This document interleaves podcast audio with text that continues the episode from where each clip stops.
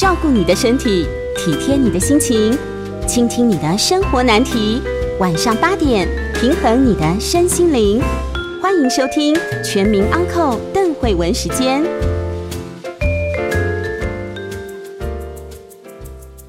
欢迎收听邓慧文时间。哎，有没有觉得在这么沉闷的日子，听到刚刚这样子的音乐，觉得非常的疗愈？其实我很想整首把它听到完。可是今天我真的非常的期待，因为今天呢，我请到的是我们的苏炫慧啊心理师，炫慧老师你好。哎，邓医师好，还有各位听众，大家晚安。你知道吗？因为炫慧老师出这本书的时候，我就非常想要找他来谈。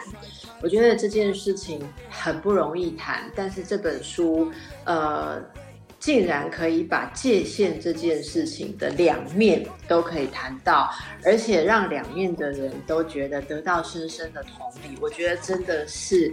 呃，我认识炫慧这么久呀，反正我也数不清楚他有多少几十本书。我觉得是又一巅峰之作，这真的是我的肺腑之言。结果呢，炫慧老师很忙，然后我们节目的时间哦。那通常他也常常会有课哈，那呃约了很久很久，结果竟然又疫情，然后我们之前还休息了一两个礼拜，我就很担心。还好在这个团队的努力之下，我们即便是远距也要做给大家哦。那今天我们就请宣慧老师来跟我们谈这个他新书里面谈到这个概念——立下界限。好立下界限，来，我想先请教一下宣慧，呃，为什么会想要谈界限这件事？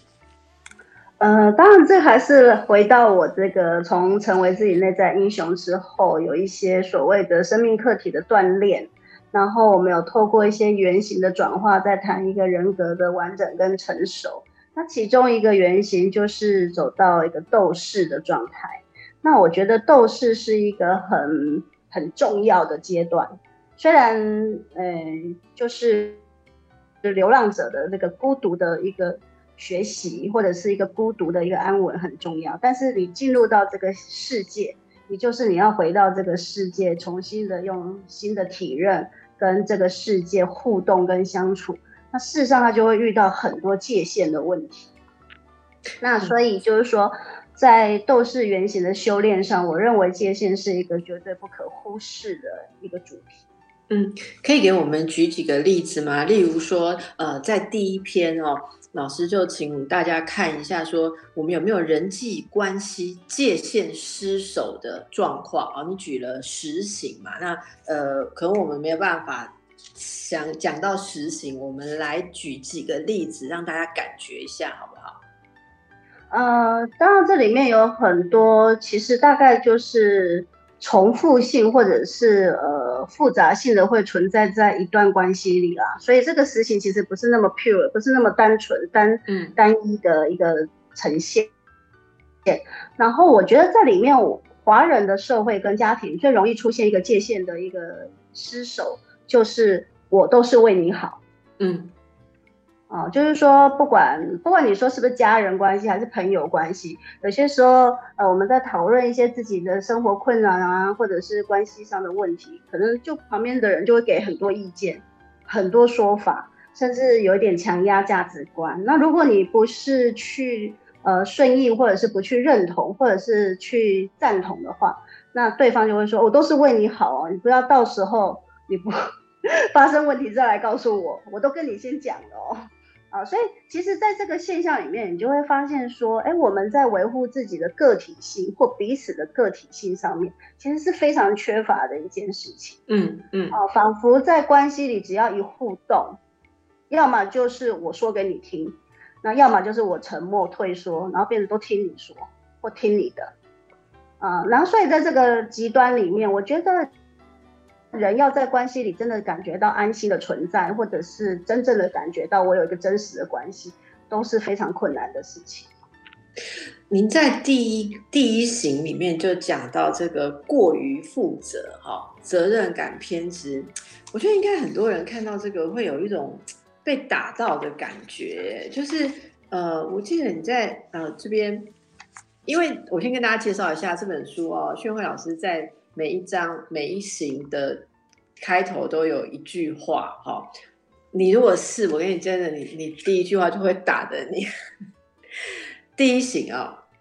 你的生活世界环境大家都过得很好，都拥有他们想要的生活了，你不需要再付出、再牺牲、再辛苦了。你可以想象哦，对着一个啊。一直来询问，像我们做这一行，很多人都会来询问说啊，我女儿怎样怎样哦，我儿子怎样怎样。然后你可以想象，宣慧老师跟他说，你的生活世界里，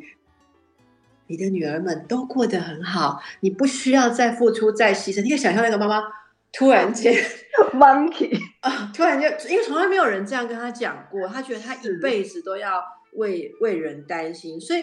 呃，这个会呃，学会你会放在第一型，是觉得有太多人有这个迷障，所以会一直去怎么说呢？就是说从那边讲过来，就他们会一直去侵扰别人的界限，其实是因为他们自己一直想要牺牲，一直想要负责。呃，是，如果我们从整个文化面来看，我觉得这样子的情况很容易啦，哈，当然不是说绝对，但是它很容易。发生在我们传统的女性身上，那因为传统的女性从出生，特别像长女啊，或者是家里的女性，就是从小到大都说，我最近看一个广告，你知道吗？我真的很想要去去去翻一下那个广告，就是 去抗议一下这个广告。那个广告就是一个一个女儿，一个妈妈已经变妈妈的一个女儿，她说我的妈妈都教我要全心全意的为我的所有的家人去体贴去设想。要随时为我的家人去去知道他们的需要，我也会把这件事交给我的小孩。啊，他是在讲一个一一个那个煮菜的油的广告，然后我就想说，哎，为什么到现在二十一世纪了？好像就是说，你的生命可以有很多价值，你的生命可以有很多发展，然后你的个人的特质跟天赋，其实有很多可以自我实现的地方。可是，在很多只要跟家的一个诉说，或跟你个体的价值的一个诉说里面，他就会认为说，你那个常常体贴为别人着想，然后你要随时的注意别人的需要，哦，否则好像你的存在价值其实是一个很让人家质疑，或者是让人家觉得说好像多余。嗯，呃，那所以就是很多人可能从小就在这个氛围里，就是说家庭的这个这个 这个灌输也好，或者是从小到大可能我们的伦理道德的教育也好，都会有一种就是说，你如果没有常常为别人牺牲，常常去为别人奉献，可是问题来了，就是说到底有多少人要让你一直牺牲，多少人要让你一直奉献？所以有些时候就要要找来，很多人就会问说，哎，那我为人家牺牲奉献。不是很好吗？这样为什么别人会不愉快？我觉得有很多人这一点转不过来。我要请你多说一点。对啊，我我就为你付出啊，对不对？我做的事情都是为你好的，你为什么要来跟我谈界限？你为什么需要我不要管你？但是你知道吗？其实我这个书出版不到七天哦，我就已经收到妈妈写信来抗议了。他说他的儿子看了这本书之后，真的彻底的去呃放弃了他们的亲子关系。然后他认为就是读了一本很糟糕的书，哇，这本书这么有力量，这句话一讲，大家都赶快抢购。对，那我就想说，哇，他儿子用七天的时间就赶快把书读完，而且可以长出 power，这个实在也是蛮蛮让人家觉得 很感动的事情。嗯，但是他就讲回来，就是说我可以理解这个妈妈她的她的她的难过，或者是她的。他的疑惑，那个疑惑就是说，我我上一代的人就这样跟我讲，然后我就是这样子付出，这样子做，然后我也希望我的下一代也像我一样，能够常常为家人着想，然后常常为家人付出，为牺为家人牺牲。然后我我把我认为对的事情、正确的事情跟他说，然后跟他讲，然后希望他也这样子的去啊，把这个美德传承下去。为什么孩子要这么大的反弹？嗯啊，或者其他人为什么要这么大的一个一个抗拒？对，抗拒啊，我我绝对相信有这样子的一个思维，或者是一个这样子的一个习惯啦、习性。但是就是说，这里面就会探讨到里面少了一个东西，一个东西就是我们刚刚一开始说的，关系里没有那个真实的存在这件事情。它是要维护的是我认知里既定的世界的运作，或者是我认知里，诶家人的互动跟关系里应该是什么样子？这里面有大部分是应该、应该要、嗯应该是，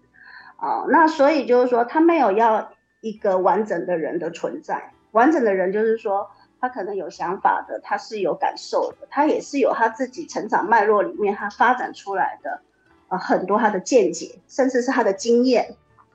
但是在我们的传统关系里面，不 care 这个东西，我们不是那么的重视这这件事情。所以意思就是说，当我说了这是对，而且是正确，为你好，也应该要的时候，其实我我没有打算要听你怎么说，我也没有打算听你的意见跟想法感受，然后我也没打算跟你交流。说穿了是这样。那嗯所以对于我认为啦，在一个新时代的一个发展下，因为我们的呃新的世代都是比较有个体性或者是个人上面的一个呈现啊，在个人的主张上，那它是势必会出现这个世代上面的一个冲突。甚至也会产生一种对立啊，因为当妈妈感觉到被孩子被好像有一些拒绝或者是有一些否定的时候，肯定是很受伤，因为那是他一辈子奉行下来的传统美德。我我在想哦，你刚刚讲的这个重点，我们应该再把它更强化一下，就是并不是说父母的呃付出跟关心就一定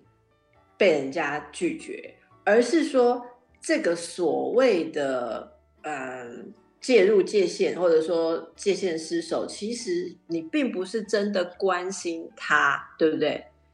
你的意思就是说，你就是，坦白讲，你也不想 care 说为什么你你的家人想要这样，不想要那样，反正你心里觉得大家应该要这样，你就想要他照你的意思。所以这其实是一种控制嘛，可以这样讲吗？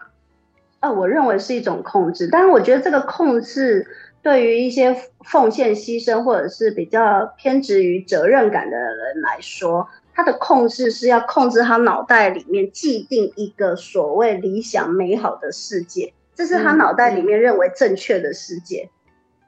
哦，所以他他有少了一些弹性跟松动是，其实这个世界不会只有一个想法，或者是这个世界不会只有呃一个观点或者一个一个文化在呈现，它事实上是可以有很多可以交流的，或者是我们可以激荡出，甚至是可以沟通出、对话出一些可能新的一个平衡的状态。可是对于这一种比较固守在，因为他可能太害怕 认知失调，就太害怕他自己脑袋里的混乱了。有些人真的以控制型来讲的人，我觉得他是没有办法去承受他脑袋里那种混乱的感觉。对，那会让他觉得呃风险太大，或者说太复杂。嗯，所以越我觉得越没有办法调控压力的人，其实越需要掌控事情，因为事情最好都在预期当中。其实我觉得我们谈这个部分啊，是其实是特别想要让这些很关爱家人的人哦，可以可以解开一个一个迷惑：为什么我这么关心家人，可是家人这么讨厌我？好，那这里面出了什么问题？我们当然不是说，呃，叫大家说都不要接受家人的亲密，而是你自以为的亲密，其实让你的家人感觉很孤独。这里面发生了什么事哦？我们等一下再回来，请宣慧老师跟我们谈更多。大家先休息一下。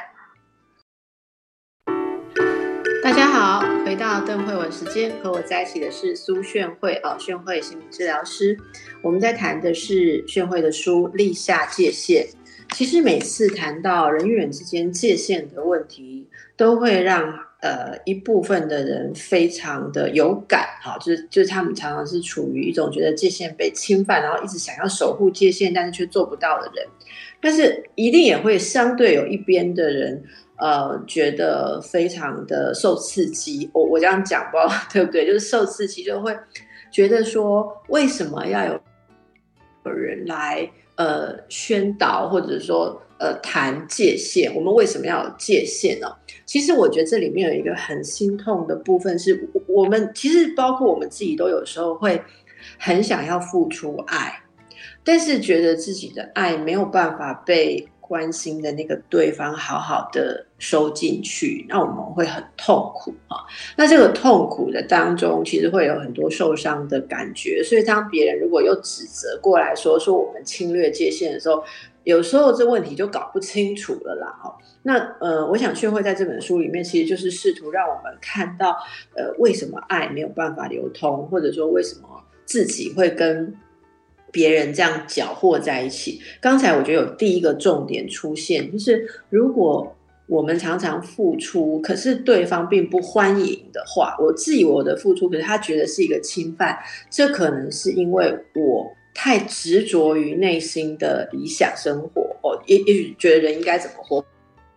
或者我的家人应该怎么活，但是我不够了解对方，是吗？这这个情形是薛慧，你常常看到这样的情形吗？就是很关心对方，可是竟然没有好好的去了解对方，为什么会这样？我我觉得这可能要要回到这个呃世代之间的一些传递啦。哈，所谓世代传递，就是说，呃，如果我们回归到这个呃我们刚刚说的，它是以付出、负责，然后很多很多的关心，很多的给予。甚至很多的控制来做一个所谓理想的关系，或者是理想生活的展现的人，我认为他们的那个内在心理上其实是有一些早年的伤痛，它是一直隐藏在那里的。那我认为这一些早年的伤痛啊，就是呃不外乎就是跟失落有关啊，比如说他们自己在小孩的时候，或者是童年的时候。也没有得到他们觉得充分的被关注，在关注的需求上，因为毕竟孩子有一段时间他有一个非常重要的关注需求，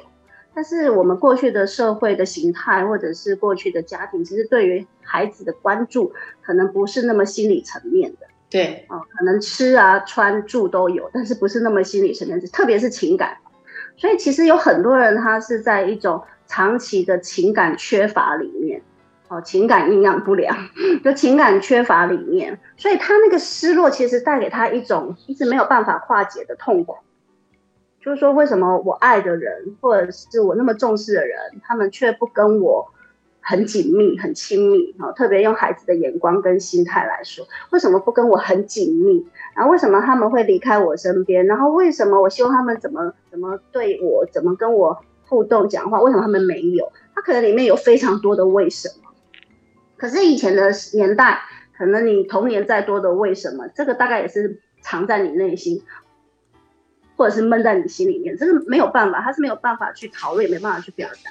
所以在这种情况下，我认为那个失落，他没有哀悼，他没有真正的为自己的童年伤心过，所以他会开始发酵，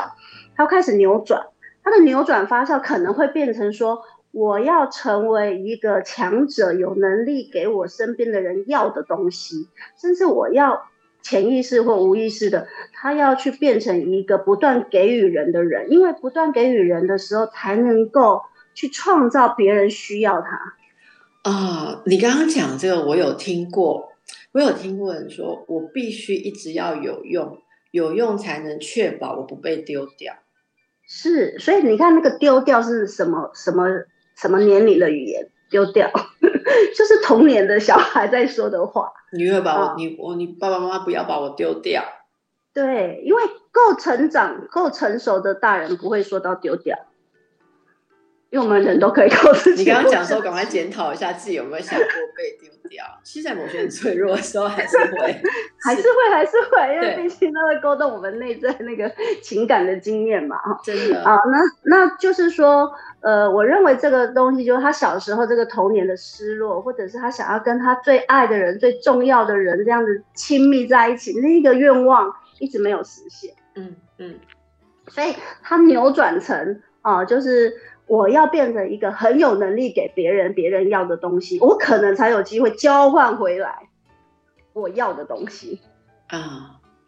结果这是一场误会，对不对？这样子的期待，我以为我大量的付出，然后你就会很需要我，然后你就会给我我当年没得到的爱。对，你就给我爱，给我给我亲密，给我紧密，然后我就不会再失落了。其实我觉得会这样推论，实在也不能怪这些人，因为这个很感觉很顺嘛，这个逻辑很顺啊，这个逻辑很顺啊。真的，我我我我觉得我也当过这样的人，就是在我还没有经过很多的心理治疗跟突破之前，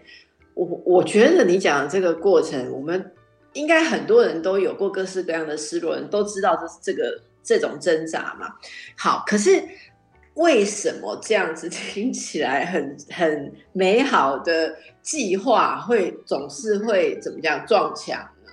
为什么不能这样运作呢？其实他可能在一开始运作的时候，并没有不不成功，或者是他并没有不好，因为事实上确实有人会处在一个依赖的角色上，不断的去予取予求，或者是不断的去接受所谓被他供应，或者是被他照顾。甚至被他支配也没关系，就两个和有和就是有和一个愿给一个愿要，对对对，其实和的例子很多的，生活周边这种突然之间很和的例子是很多的，但是重点就来了，就是说，除非我们人跟人之间都是不成长或者是不转变，对，有些时候你当下的那个状态的需要，你你确实会觉得，哎，对方好像给你你要的。但慢慢的，可能关系会走到对方再怎么给，也不是我要的。哦，像有些时候，有有些人在关系里了哈，早期可能就觉得这种嘘寒问暖啊，或者是哎给予他一些生活上的供应啊，哈，不管经济啊，或者是以以妻子来说也是这样，好，父母给经济，父母给一些呃生活资源，甚至父母给一些关系人脉。可是慢慢的孩子，他他的个体发展的成长性是越来越复杂，他开始有心灵层面，他开始有很多思维，他也许有很多他想要去呃创造，或者是他想要去发挥更多有可能的自己。嗯，所以当他开始想要往外去找一个更大的世界，或者是他想要更多的了解他自己的才能，或者是肯定他自己的生命的时候。这种控制型的关系就会出现阻碍了。嗯嗯，因为这个控制惯的人会很害怕对方的离开，所以根本上就是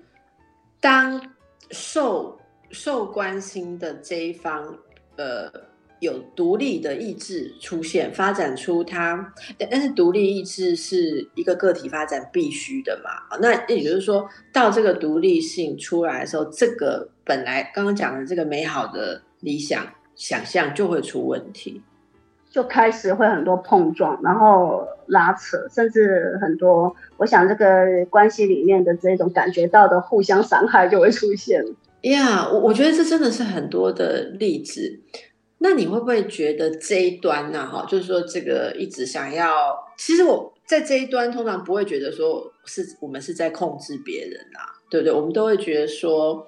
我们就是为你而活嘛。对，像你刚刚讲的，就是那个油的传承。天，我想不要把油传给你的下一代好吗？就是就是那个为你，我为你而活的那个感觉哈，活在这个感觉里面的人很难。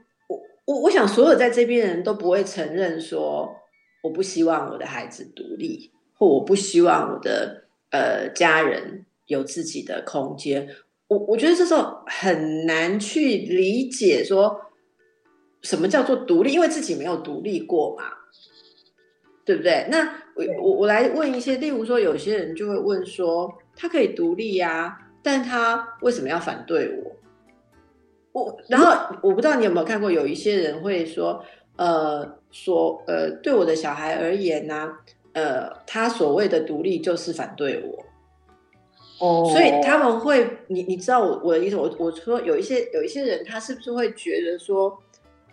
呃，你独立，你就是要离开我，所以我我你刚刚说的一开始说的那个，我觉得很重要，没有兴趣去了解对方作为一个人。我我不想知道你跟我有什么不同，哎，我就是希望不同是可怕的，对，不同是不是很可怕？为什么会那么可怕？不同就代表差异。哦，你看我们孩子开始感觉到一种心理上可的痛苦，就是妈妈没有照着我要的给我，妈妈说不能吃糖，妈妈说要早睡，妈妈跟我不一样，她可能不爱我了。这个就是一个拉扯跟一个冲突，甚至是一个对立的一个开始。哎，不过你你讲到这个的时候，我我觉得这里面有一个奥妙。其实界限这件事情，你刚刚讲，我突然有个灵感。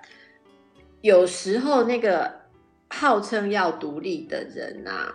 在看界限问题，在控诉说他的家人掌控他，不给他独立的时候，有时候这一边的人也很没有界限感。他其实是反过来，像你刚刚讲的，希望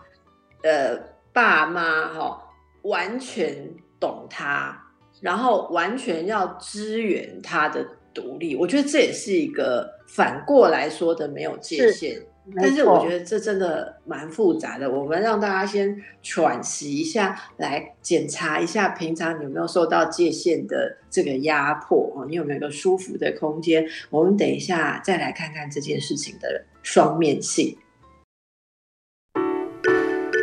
好的，回到邓慧文时间，和我在一起的是苏炫慧啊。呃，炫慧，我们刚刚谈到了这个界限啊，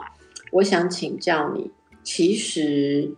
有时候我们真的搞不清楚谁是侵犯界限的人。我我觉得有时候这是就是双边的一种嗯纠结吧。是，嗯，我确实也认为说，其实我们在学习界限这件事啊，千万不要。呃，又很快的站在所谓对立面，或者是又在一个指责的位置上，因为这件事对我们所有人来说，在发展成熟的过程中，都是一件很困难的课题。嗯，啊，然后呃，我会认为说，可能过去因为我们比较在一个紧密的家庭的状态下，或者是呃过去的时代，可能个体性没有那么受到重视，因为毕竟毕竟那个。毕竟那个呃所谓的文化性，可能我们都是家庭能力啊，只是生出来多一个能力的。那所以在这种情况下，呃，你你是什么样的人？你的性格，你你想要在这个人生实现什么，或者是你想要做些什么，就变得不是那么重要，因为大部分都是在一个比较被呃 order，就是被被命令或者是被指挥的状态下。那所以现在这个时代上，因为为个体的发展越来越，我认为越来越多资源，然后也越来越丰富。那所以如果说我们现在开始知道这件事的重要，可是我们就开始去呃埋怨或者是去指责上一代、上上代，我觉得这是对他们来说是非常不公平的、不公平、残忍的事情。我我很同意你说的，不过应该要怎么办呢？我我想从一个例子来来想哦，是上一代像你刚刚讲的，就是相信那种广告词，就是说为家人而活嘛，哈，然后付出。呃，我认为很多人其实，在过去的人生里面，已经牺牲了，呃，就在某些灌输之下，他没有去选择。自己好，然后轻易的可能把自己可以满足自己的机会都放掉，为了要做到他想象中那种付出，所以等于说人生已经投进去了。那在这个价值观的配套，好，就是说我这样付出，可是它配套就是那我后面要得到你们。怎么样的依从跟顺从嘛？你们就我就是，例如说典型的说法就是说，我是亲手捏我的孩子，照我的呃一一点一滴的细心的捏，你把它捏出来的。所以那个意思就是说，后面你们必须每一个都要是我捏的那个样子。我我我如果要承受你们人生去冒险，然后走我没有办法想象的路，你们痛苦我也活不成，那我前面那么辛苦干嘛？我我我想这个是一个需要被听到的一个难处了哈。那呃怎么办呢哈？例如说我我随便举个例子，例如说我曾经听过有位母亲，她就是呃为了我们我们文化中很多这种剧本嘛，就是为了想象中要让孩子出去不要被人家嫌，什么女儿出嫁的时候不要被人家讲没爸爸什么，所以她即便受家暴。受虐待，他还是一直撑下去嘛，就待在这里面忍气吞声。那后来到了某一个阶段的时候，他的女儿就觉得母亲对他的。情绪勒索太多，例如说母亲不快乐、有忧郁，就会叫他要回来啊，呃，替他传话给爸爸，要要求爸爸怎么样，要求奶奶怎么样，甚至要干涉女儿的婚姻选择，很多事情。最后女儿真的没有办法，就跟他拉上了情绪界限。就跟他说：“这是我自己的人生哦，从今天开始，你不可以再过问我的交友哈，不要再过问我的生活。然后你要跟爸爸吵什么，那是你们一辈子的事情，我不会再去传话。所以这个母亲就相当的崩溃，甚至崩溃到忧郁的程度。她觉得她被背叛了。可是这个东西非常的难解，因为当初她的确是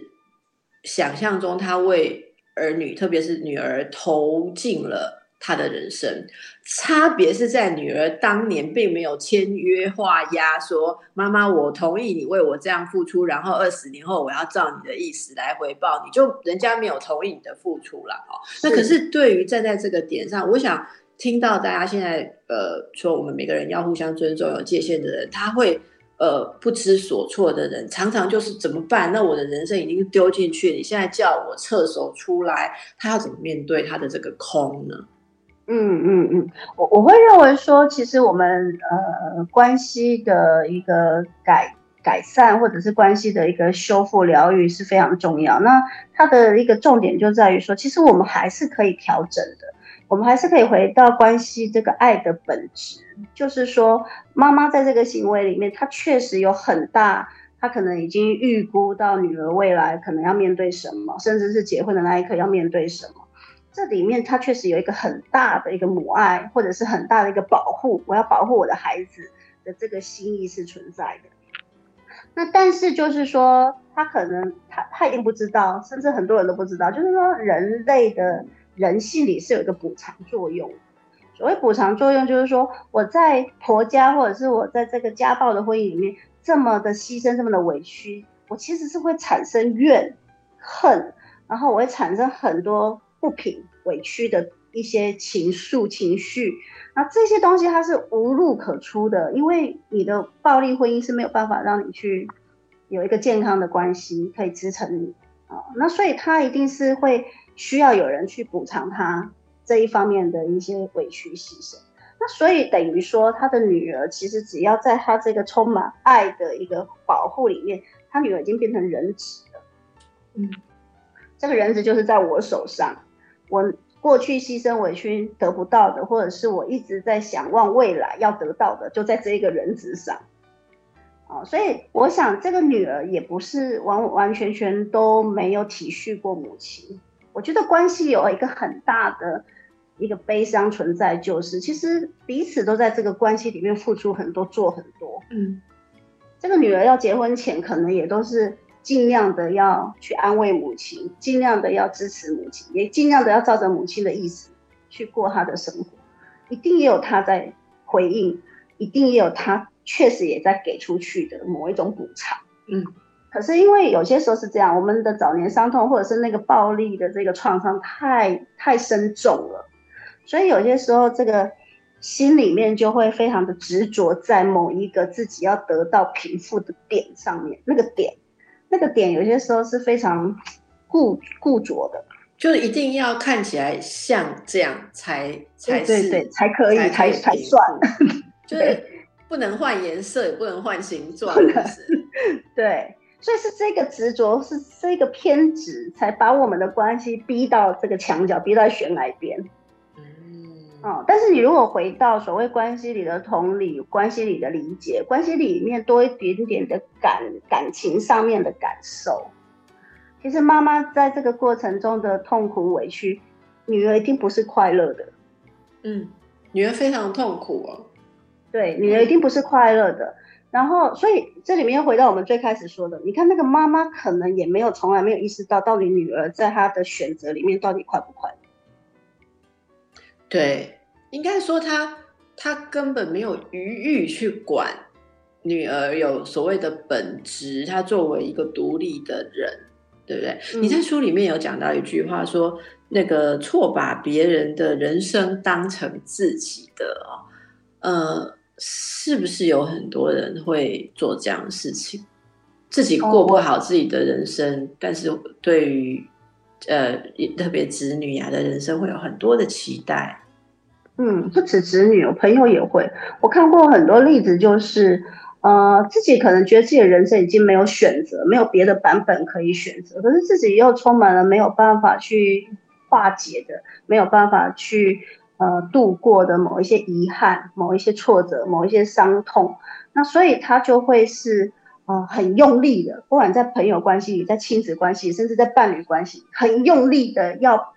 要去把别人的人生，好像用扭转，有点像拯救者这样，有点好像要扭转成他觉得，哎，他终于，因为他没有办法去拯救他的人生，他觉得他可以有办法去拯救另外一个人的人生。呃，我觉得这还是本身还是一个补偿的心态。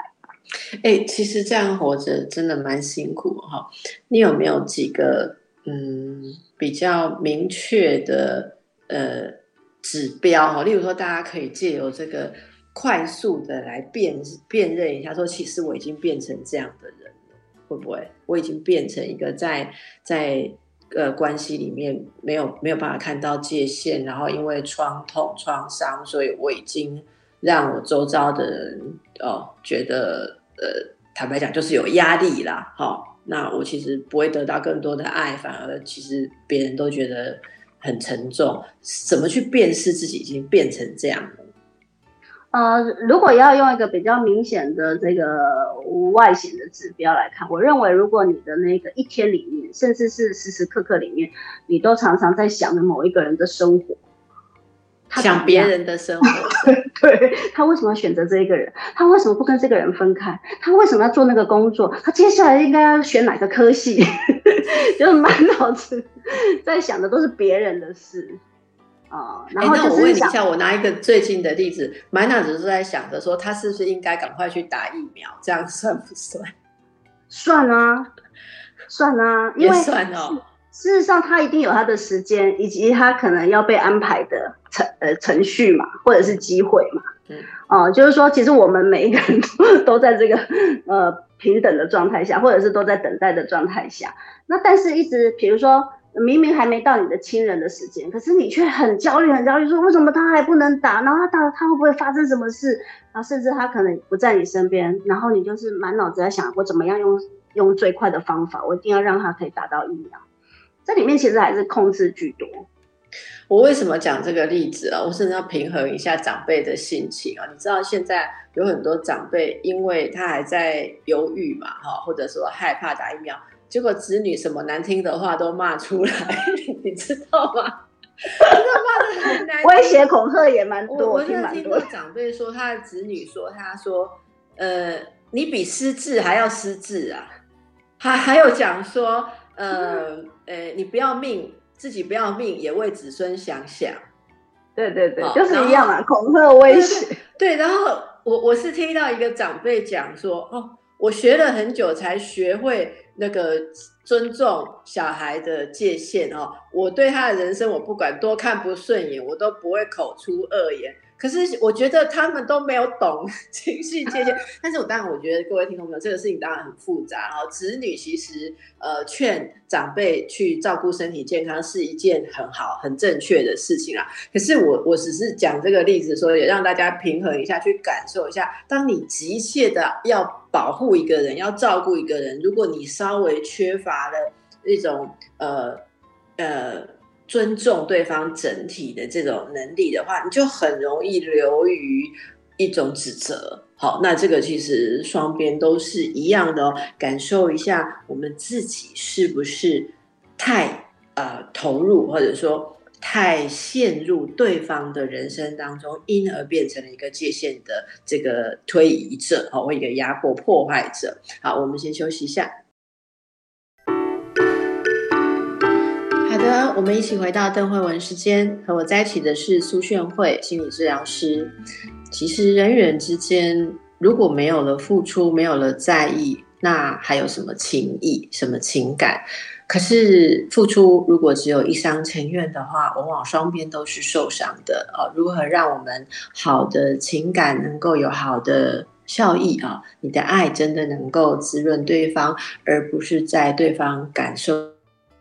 上，他完全已经变成毒液啊，而不是一种爱的滋润。这真的需要很多的觉察。那么，宣慧在这个《立下界限》这本书里面，很温暖的帮助我们去看到，如果啊，我们对界限这个东西会失守的话，其实我们自己是受伤的。好，那呃，我想有别于。很难去接触这个议题，是有是因为有有一些呃说法，好像充满了指责。好，那我们又不知道怎么去解释，如何去改变，所以有别于那些指责的言论。呃，宣慧刚才提到说，我们如何可以去疗愈自己？好，所以可以在界限这件事情上面，就不要再互相伤害。那在疗愈上面。我们有看到很多哦可以做的，包括内在纠结。我先来请问一个疗愈三哦，这里面疼惜抱着敌意、怀疑自己的内在小孩，嗯，这个很难，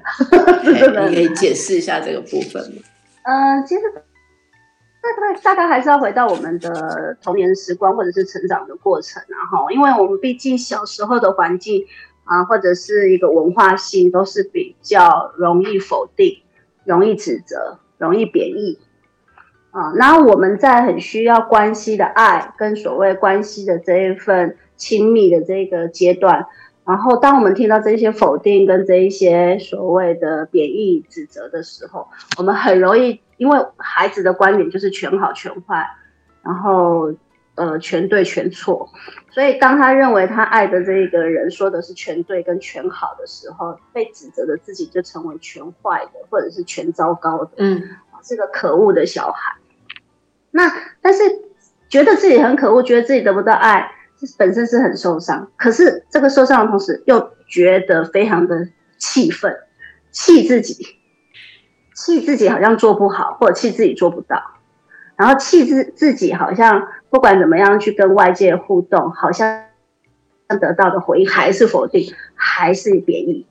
啊，所以这里面它的这个敌意是两种敌意，一个是对外的敌意，一个是对内自己的敌意，就是可能就常常在那里跳脚啊，愤愤不平啊，觉得世界都不公啊，然后怎么自己做什么都不对啊，哦，就是一个非常其实是一个非常烦躁的小孩，或者是非常受创的小孩。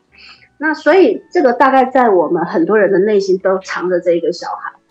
啊，所以很多人说他不喜欢接触自己，为什么？因为他只要静下来、停下来，要面对自己，那个小孩就会开始，嗯，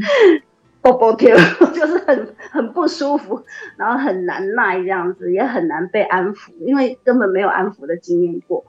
啊，所以在这个情况下，我会认为说。我们还是要先回到去面对自己内心对于关系里这一份敌意引发的焦虑，啊，这一份不安心。然后，因为小孩子，我们只有学到两种方法，一种就是怪别人，一种就怪自己。对，不然还能怎样呢？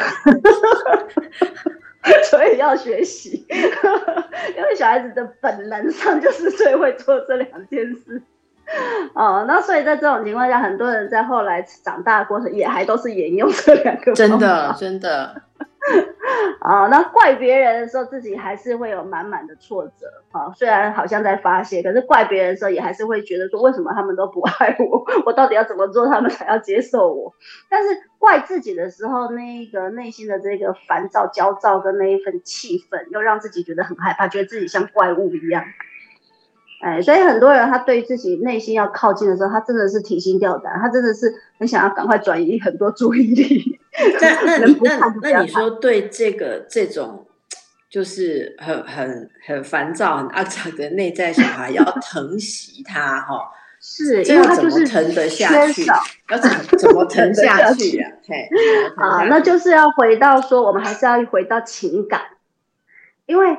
小孩子的时候，我们就是其实那个孩子他很单纯、很天真的时候，就是说他想要去知道，在这个关系里我是安全的，我是安心。那我确实是一个被爱的、被接受的那个小孩啊。其实孩子要变成所谓这种坏掉的小孩，或者是暴躁的小孩之前，或者是敌意的小孩之前，其实他就是渴望爱。对。呃，那所以如果一直以来从过去就没有嘛，一直到你后来长大成长后，你自己还是重复性的用这一个否定啊、指责、啊、攻击的方法去对待他，那只是雪上加霜，只是滚雪球也而已。意思就是说，我们怎么样能够重新的启动一个爱的啊爱的连接，或者是爱的一个抚慰。其实爱的抚慰就是，我认为就是说。呃，把那个孩子很暴躁、很焦躁、很烦躁的那个面貌的里程，我们怎么样看到他的心里面是多么的渴望爱，还有那一份害怕被抛弃或丢掉的那个脆弱。那所以，如果照顾了这个部分，在炫慧的理论里面照顾了这个部分，你就不会再一直往外想要借由控制别人来来解脱，反映给我我要的，我才会安心嘛。是，所以我们要去照顾。如果你你在关系里面这个吃力不讨好，哎，我对我我想我要找就是这句话，就是我这种人其实就是在关系里面吃力不讨好了哈。那么你可能要回过头来看看有哪些练习可以做哦。书中讲了设立个体界限的十个练习，我现在剩三分钟，那就讲两个 练习可以吗？最重要的两个练习是什么？哦，如果我们在关系里啊，其实因为这是你真的是很自动化，你就会想要去控制，然后想要得到你想要的回应的结果嘛。因为你就是常常都是用回应的结果来决定我好不好，我有没有价值嘛。那我们很很简单的假设就是，如果我够好，我所付出你应该看起来都很开心很快乐啊，但是却忘了另外一个人有另外一个人的状态，另外一个人另外一个人今天发生的事情，另外一个人有另外一个人自己的处境，或者是他现在到底。内在心理停在什么位置啊？所以这个时候你没有办法靠近对方，或者是对方其实有也也许有些时候是像关门一样。对，那你必须要退回来去照顾自己啊。那照顾自己无外乎就是说，很多人可能在这一点也是要重新学习，就是照顾自己。我认为最重要的照顾自己还是在情感层面。啊，意思就是说，懂自己的失落啊，懂自己现在的那个感受啊。如果那不管那个感受是多么的像脆弱啊、伤心啊、难过啊，哈，这个都还是要我们很大的一个接纳啊。那只有我们在情感上可以去支撑自己，或者是把自己接住，那这样子的一份情感的同在，会让我们稍稍微觉得好像内心有一个东西在滋养，或者是在流动。啊，就不要让自己处在一个空的状态，嗯，然后空的时候又很自动的勾起过去那种关系糟糕的负面的经验，又再一次的抨击自己，所以至少要能够自己内在也要设界限的，啊，因为自己内在不设界限，自己会很混乱，自己跟自己要连接，然后对于某种自我的攻击，你要有界限。对哦，我们我我把训慧刚刚说的再重新把它摘要，所以这是多么不容易的事情，很困难，很不容易，很不容易的事情。所以我们为什么要做这些练习？我觉得，呃，书里面这每个练习，其实，在每天生活当中，例如说，第一个卸下生命中不必要的内疚感。我觉得我们常常受到内疚感的折磨。你觉得我的呃我在意的人没有怎么样怎么样，都是我的错，所以你就会整天想要督促别人。而且像这部分就是互权主体性哦，你要有这个主体性的概念。然后宣慧其实也提到了很多的肯定自己啊，呃，疗愈自己，然后深入自己生命的黑暗时刻。我觉得最重要的是保持忠于自己。不要再去寻求补偿。那这一些练习怎么样去做到？呃，非常推荐大家可以花一点时间，在防疫期间压力很大这个期间，与其跟你周边的人吵架，哦，哎，因为这种时候大家控制欲都需求都变得更高。我 我我觉得这个时候正是好好的观察自己哦。那么我我们有恐惧，就会很想控制周边的人。那我们怎么样在这个时候知道哪些是属于我们自己的东西？那别人有别人的东西，哦，那么我相信大家一定会呃在无形中感到很多的问题都解开了哦。立下界限，卸除生命中不必要的内疚感，找回平静，成为温柔而且坚定。